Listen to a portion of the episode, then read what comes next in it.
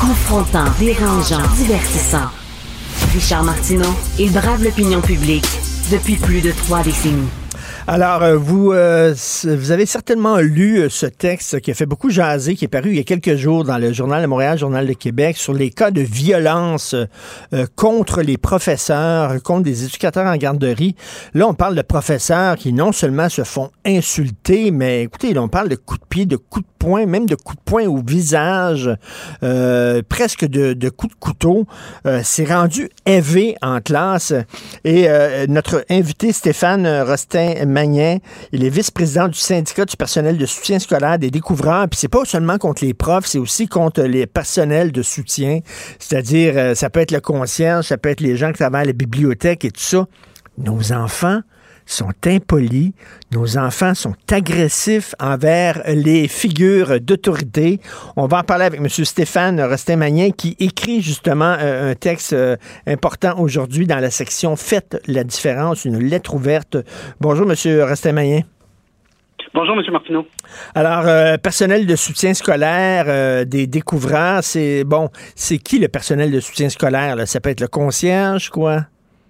En fait, c'est facile. Vous, vous regardez une école, vous, euh, vous enlevez les professeurs, la direction, les professionnels, tout ce qui reste, c'est le personnel de soutien. Donc, ça, ça va des éducatrices spécialisées au service de garde, en passant par le concierge, les ouvriers spécialisés, les secrétaires d'école. Il y a énormément de corps d'emploi, je ne pourrais pas tous vous les nommer. OK. Et là, on parle de bon de, d'enfants qui sont de plus en plus agressifs.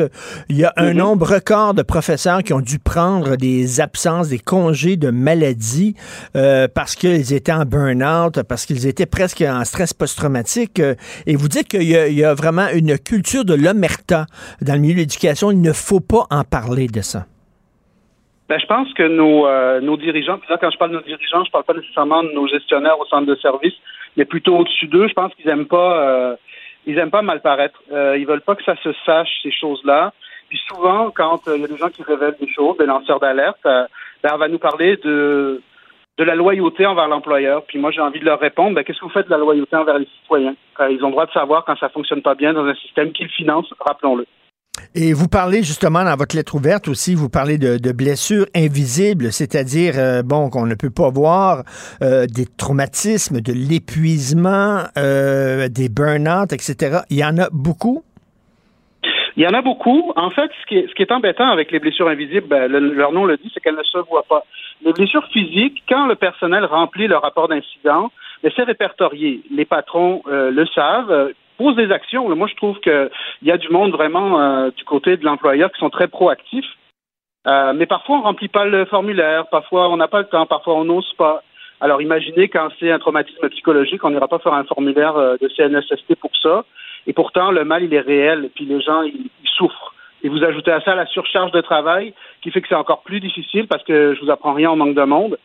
Alors forcément, les gens sont tirent la langue en ce moment. Et comment on peut expliquer cette, euh, cette hausse de, de, de, jeunes violents? C'est quoi? Euh, est-ce que c'est parce que justement on tente d'intégrer des colours, euh, des, des, jeunes qui ont des problèmes de comportement, et, on tente de les intégrer dans des classes régulières? Les professeurs ne sont pas formés, sont débordés, ils ont déjà plein d'enfants et ne peuvent pas vraiment dealer avec ces étudiants-là, ou ce sont des enfants rois et leurs parents les élèvent pas? J'ai envie de vous dire un peu des deux. Moi, euh, l'intégration en classe régulière, euh, quand euh, il y a le soutien nécessaire, je suis pas du tout contre ça. On a comme deux, deux problématiques. Le problème, c'est que les élèves qui ont des problèmes de comportement diagnostiqués, on a l'impression qu'ils vont un petit peu plus loin. Alors, il peut y avoir des coups, des choses comme ça. Mais ce qu'on a aussi de plus en plus, c'est dans les classes régulières, des, des jeunes qui n'ont pas de diagnostic. Pas de diagnostic signifie pas de, de financement pour du soutien et qui, eux, ont des problèmes de comportement. Et souvent, on parle des plus jeunes parce que vous le savez sûrement, en, bas âge, on ne peut pas faire un diagnostic de TDAH, euh, même de TSA, donc l'autisme. Et donc, euh, on n'a pas de service. Puis je voudrais préciser que ce pas de service-là, il se poursuit encore plus au service de garde. Au service de garde, même si vous avez quelqu'un qui vous accompagne dans la classe, au service de garde, quand la sonne cloche, vous êtes guéri. Il n'y a plus personne pour vous accompagner. S'il y a quelqu'un qui vous accompagne au service de garde, c'est votre direction est allée chercher des sous à droite, à gauche pour, pour donner du service.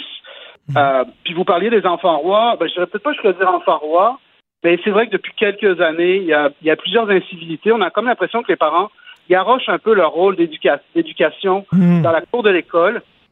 Puis je vous dirais que la pandémie n'a pas aidé. Là. Les parents ils sont à bout, puis on les comprend. Là. Ils ont passé deux ans d'enfer. Là, c'est rendu qu'ils ont ils doivent dealer avec l'inflation, des choses comme ça. On arrive à votre enfant est impoli à l'école. Ben, je dis pas qu'ils s'en fichent pas, mais disons que ça passe peut-être après les préoccupations du quotidien. Et euh, des enfants qui entendent leurs parents à longueur de jour euh, euh, insulter en regardant la télévision les figures d'autorité, les politiciens c'est des crosseurs, les policiers c'est des racistes, les professeurs c'est des enfants gâtés qui se plaignent la bouche pleine parce qu'ils ont deux mois de vacances par année et tout ça. Un enfant comme ça n'est pas amené à respecter l'autorité.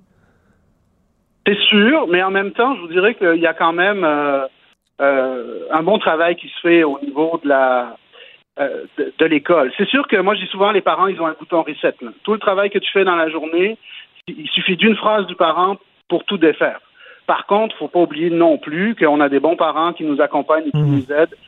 Qui, qui, et, je parle beaucoup d'enfants qui ont des difficultés de comportement. Là, oui, il y a des parents qui ont abandonné, entre autres à cause de la pandémie, mais il y a énormément de parents des élèves handicapés ou en difficulté d'adaptation là, qui sont de notre bord et qui nous soutiennent. On, en demande beaucoup à l'école. Hein. On pelte énormément euh, dans la cour de l'école. Les problèmes d'intimidation, l'école va s'en va s'en occuper. Euh, euh, les problèmes, bon, les cours d'éducation sexuelle, c'est plus aux parents d'en parler aux enfants, c'est l'école qui va s'en occuper. et on demande presque aux professeurs non seulement d'éduquer et d'instruire nos jeunes, mais des élever aussi là. Ben, de les élever, écoutez, euh, euh, il y a l'exemple récent du brossage de dents. Moi, le ben brossage de dents, je, suis tombé de ma chaise. Ça démontre à quel point les gens en haut sont déconnectés. Puis là, je le répète, je parle pas de nos gestionnaires de centres de services. Je veux dire, euh, il y a des gens bien dans ces gens-là. Là. J'ai beau être représentant syndical, je le reconnais, mais ça démontre comment les gens en haut, là, ils sont dans une tour d'ivoire. nous, on vit des problèmes psychologiques, il y a de la violence à l'école, les élèves en grande difficulté d'apprentissage. Eux, ils sortent la brosse à dents. Voyons donc. Je veux dire, euh, ça démontre comment ils sont déconnectés. Puis à ce propos, là, j'ai envie d'inviter les hauts fonctionnaires à venir faire du remplacement en service de garde. Euh, ceux dont le visage n'est pas connu dans les médias, ben, venez faire du remplacement, dites pas qui vous êtes, et puis euh, venez vivre une belle journée, ou alors, si vous voulez venir en tant que sous-ministre, ministre, ben, venez, mais sans vous annoncer, pour pas que, pour voir la vraie réalité des écoles. Et je suis sûr que pendant la pandémie, les parents, soudainement, se sont rendus compte de la, la lourde charge des professeurs parce que les parents avaient deux enfants à la maison et déjà, il y avait hâte que les cours reprennent pour que les enfants retournent à l'école parce que les autres, déjà, étaient débordés avec deux enfants. Imaginez avec une classe de 28. Oui, ben effectivement, c'est un fait. Donc, il y a certains parents qui euh, tirent leur chapeau aux professeurs. Puis là, vous parlez de la pandémie. J'ai quand même envie de souligner, euh, parce que je représente le personnel de soutien, que le, du, dès le jour 1 de la pandémie, le personnel de soutien a été euh, au front. Euh, les éducatrices en service de garde d'urgence, les concierges, les secrétaires d'école, bon, je ne les nommerai pas tous. C'est vrai qu'on a été très déçus du manque de reconnaissance qu'on a eu. On n'enlève rien à nos collègues professeurs, on mmh. travaille main dans la main, mais on aurait aimé recevoir un peu de reconnaissance. C'est ça, c'est aussi important aussi le, les, les, gens de soutien, le personnel de soutien que les profs. Euh, veut dire, si, si, on dit à nos enfants, il faut que tu respectes ton prof, ben il faut que tu respectes aussi euh, les gens qui travaillent euh, au personnel de soutien. Tout à fait. Et euh, Monsieur Rostin euh, Magnin, euh, vous parlez d'une culture de l'omerta. Euh, en même temps, bon, vous n'êtes pas sans savoir qu'il y a une pénurie de main-d'œuvre partout. Et j'imagine même dans votre secteur personnel de soutien, il doit y avoir une pénurie de main-d'œuvre. Si on n'arrête pas de dire qu'il y a des problèmes, que c'est difficile, que les enfants sont violents et tout ça, veut dire, il y a des jeunes qui vont nous écouter en disant Moi, ça me tente pas, pas en tout d'aller là comme job plus tard. Là. Ça ne m'intéresse pas, ça a l'air trop difficile. Donc, en même temps, on se tire un peu dans le pied quand on parle parle des problèmes dans le milieu de l'éducation? Ben, vous n'avez pas complètement tort. Par contre, ce que je vous répondrai, c'est qu'il faut les nommer, ces problèmes-là. Si on fait semblant qu'ils n'existent pas, on les réglera pas. Deuxièmement, moi, euh, je travaille dans le milieu de l'éducation depuis 12-13 euh, ans, puis euh, il faut être passionné. C'est un métier passionnant, c'est très intéressant ce qui arrive. alors, moi, je pense que ce qu'il faut faire, c'est revaloriser nos professions. Puis là, je parle pas juste de salaire, je parle de conditions, je parle d'horaire, je parle d'avoir les moyens de bien faire notre travail, puis ça, ça va devenir un travail qui est nourrissant.